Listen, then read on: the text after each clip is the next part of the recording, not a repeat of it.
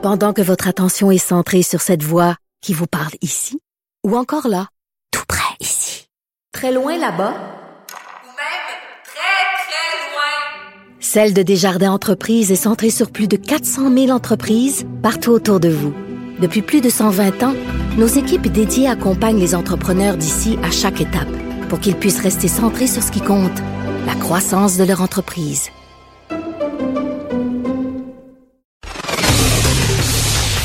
Martineau, franchement, même avec les cheveux gris, il reste un animateur très coloré. De 10 à 11. Politiquement incorrect. Cube Radio.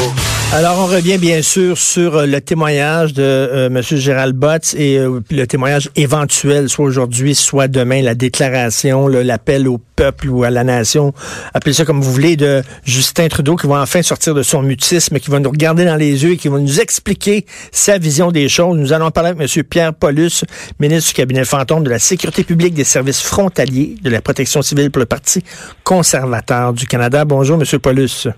Bonjour, M. Martineau. Est-ce que vous avez eu le temps de regarder euh, un peu le, le témoignage de M. Botts? Oui, absolument. J'étais, j'étais là-dessus juste avant de communiquer avec vous pour, euh, depuis le début. Puis j'imagine que ça vous a totalement convaincu. pas vraiment. Écoutez, euh, finalement, M. Bott n'a pas euh, a tout simplement confirmé qu'il y avait eu. euh, dans le fond, Mme Rabel avait été très précise dans son témoignage sur le passé, était pointu des faits, des dates, des, des personnes. M. Bott a confirmé que ça avait eu lieu.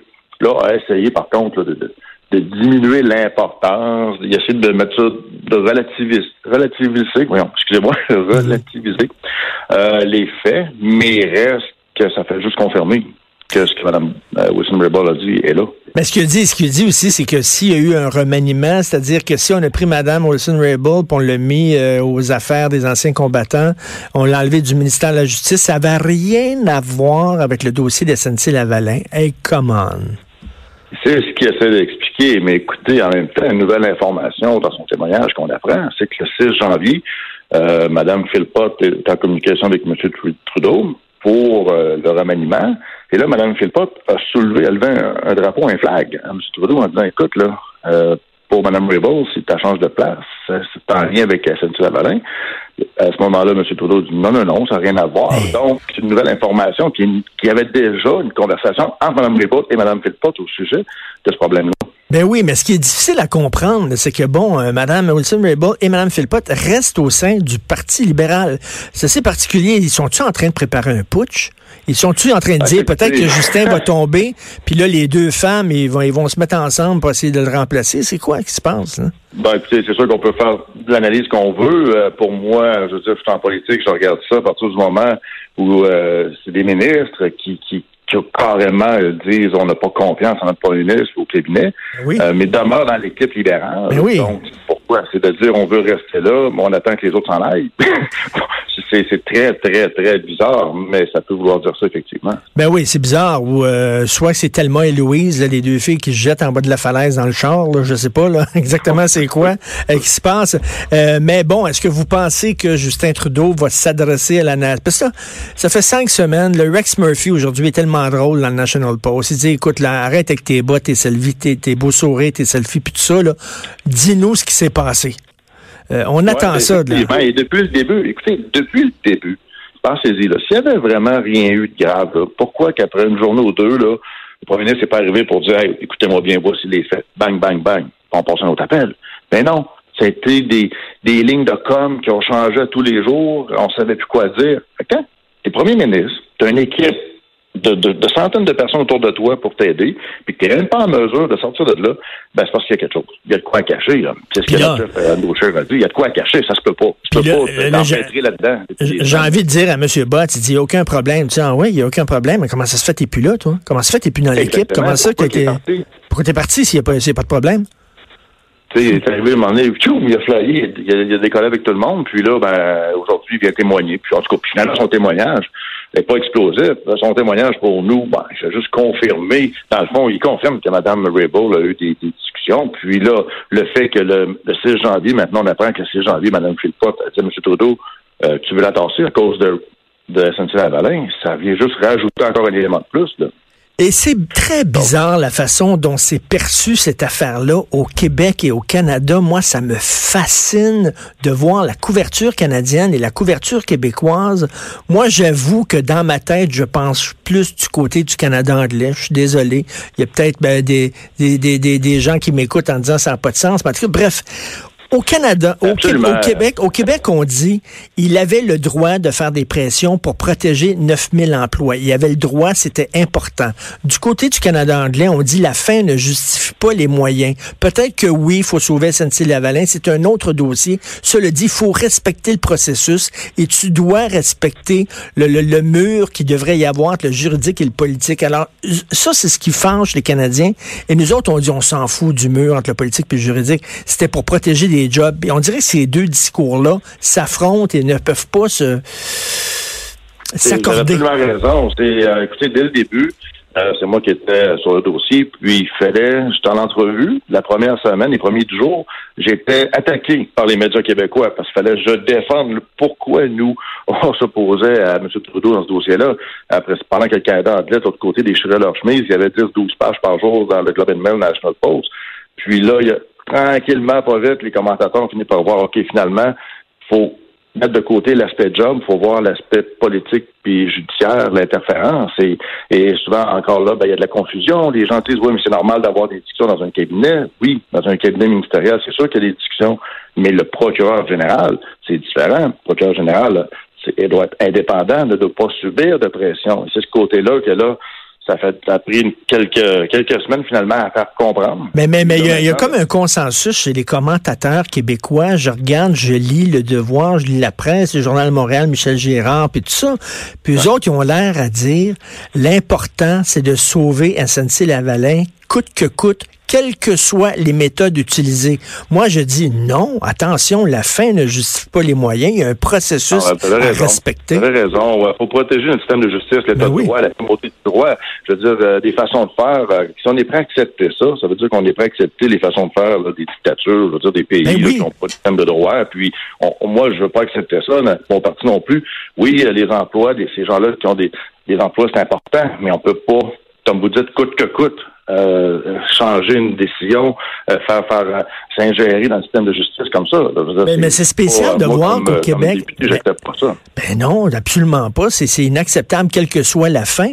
Mais on dirait au Québec, ils comprennent pas ça. Absolument.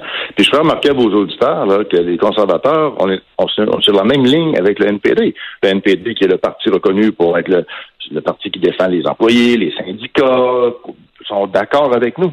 Demande enquête, demande que justice soit faite dans ce dossier-là.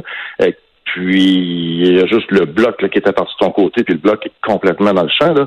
Euh, mais les deux partis d'opposition majeure, NPD et conservateurs, on s'entend. Donc, c'est pas euh, idéologique, c'est pas l'idéologie conservatrice, c'est vraiment des gens qui, avec un recul, se disent on vit dans la primauté du droit, dans un état de droit. Ben oui. ben oui. on s'entend les deux parties. Là. Mais il y a un problème, vous le disiez, c'est que Ouais, euh, euh, y a, on devrait séparer le ministre de la Justice, la procureure générale. Le ministre de la Justice fait partie d'un cabinet, c'est un membre politique, fait partie du politique. Le procureur général devrait, lui, au contraire, être indépendant. Donc, ça n'a pas d'allure que le procureur général siège au cabinet là, du au cabinet de ministre. Il y a quelque chose de pas de sens là-dedans. qu'on peut avoir là-dessus, mais écoutez, laissez-moi passer mon, mon collègue Rob Nicholson, qui a été six ans et demi euh, ministre de la Justice, procureur général dans le cabinet Harper, a dit qu'il n'a jamais, jamais eu à subir ce genre de pression-là sur des décisions qui relevaient du procureur général. Donc, à partir du moment où on sait qu'on n'a pas à faire de pression politique sur un procureur général, on a qu'on n'a pas l'enfer, tout simplement. Une discussion de cabinet, c'est une chose, mais des discussions dans le bureau du premier ministre avec les adjoints du premier ministre, ça, c'est différent. donc, si on avait eu deux rôles séparés, puis que le, procureur général avait été indépendant, ben, peut-être que la situation serait arrivée quand même. On aurait dit au procureur général, viens dans le bureau pour que je te parle.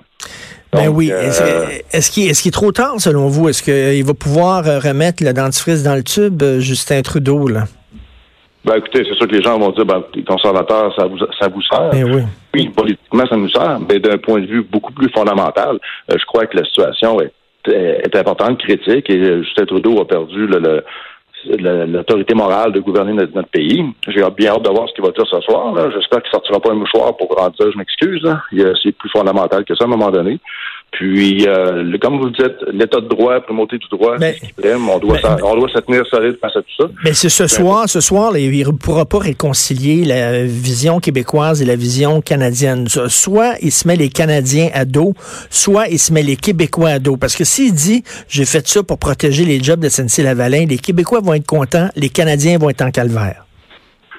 Oui, mais à côté, il faut faire attention en pensant que les Québécois pensent tous la même chose. Là. Ce qu'on voit dans les médias, c'est une chose, mais il reste qu'il y a eu un sondage qui a été fait cette semaine. 84% euh, des Canadiens, incluant les Québécois, pensent qu'il devrait y avoir une enquête de la GRC. Donc, euh, les Québécois sont pas fous, euh, voient ce qui se passe, puis à un moment donné, ben, ça va être à M. Trudeau de répondre à ça. Et là, on dit tout le temps qu'on voit, c'est facile de, gérer puis euh, d'être bon quand ça va bien. Là. On voit ce qu'on a dans le ventre quand ça va mal. Là, on va voir ce que Justin Trudeau a dans le ventre. On va voir le vrai Justin Trudeau.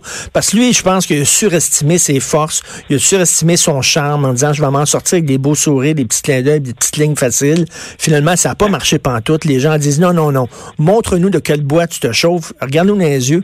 J'ai hâte de voir le nouveau Justin Trudeau, là, ce soir ou demain. Là? Des lignes de communication, euh, faire, euh, faire du spectacle, c'est là qu'on voit que ça a une limite. Puis quand on est en charge d'un pays, ben, cette limite-là, je crois qu'elle est atteinte par M. Trudeau. Merci beaucoup, Monsieur Pierre Paulus. Merci du Parti Merci, conservateur du. Canada. Merci. Ben, hâte de voir ça. Il est comme dans marde. Il est comme dans l'eau chaude. Je sais pas comment ils vont s'en sortir. Puis, euh, euh, Paulus, il dit qu'il n'y a pas, il y a pas de, il y a pas de consensus au Québec. Moi, je lis, là. Je, je lis euh, Le Devoir, euh, Robert Dutrissac dans Le Devoir, Michel Girard dans le Journal à Montréal, euh, les gens dans la presse, puis ils disent tout, ah oui, mais quand même, c'est important, sauver SNC-Lavalin. Oui, mais c'est important de respecter l'état de droit. Un premier ministre n'a pas le droit de dire à sa ministre de la Justice, tu vas faire pression auprès de la directrice euh, des poursuites pénales pour qu'elle change son fusil d'épaule. T'as pas le droit de dire ça. Puis il y a des gens qui disent oui, c'est rien qu'une conversation. Il a pas fait de pression, il a pas fait de menace. C'est une conversation. Même ça, même ça, t'as pas le droit. Moi, j'ai lu, il y a des constitutionnalistes euh, qui ont écrit une lettre ouverte dans le devoir, un constitutionnaliste, puis qui disait, t'as pas le droit, même ça, t'as pas le droit, rien que jaser, là, parce que veux, veux pas, là, quand c'est le premier ministre qui débarque dans ton bureau, c'est le premier ministre, c'est ton boss. Il fait pas rien que jaser avec toi. C'est ton boss. Tu, le sais que entre les lignes, il te fait de la pression. À un moment donné, on n'est pas fou. Fait que, que les gens disent oui, mais quand même, c'est pour une bonne cause. Moi, je me fous de la cause. À la limite, là, je mets SNC-Lavalin complètement côté. Tu pas le droit de faire ça pour n'importe quelle cause que ce soit. Un premier ministre n'a pas le droit de s'ingérer comme ça, comme il le fait.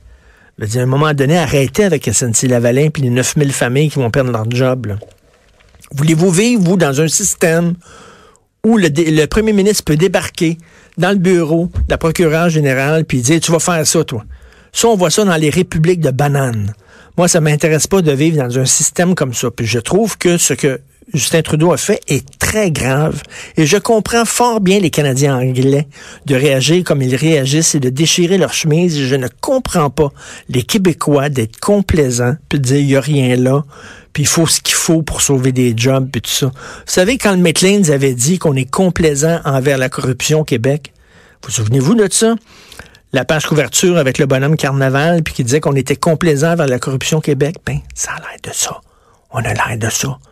On dit, oh, il n'y a rien là, c'est la Valin, ce qu'ils ont fait, faut les sauver. On a l'air complaisant.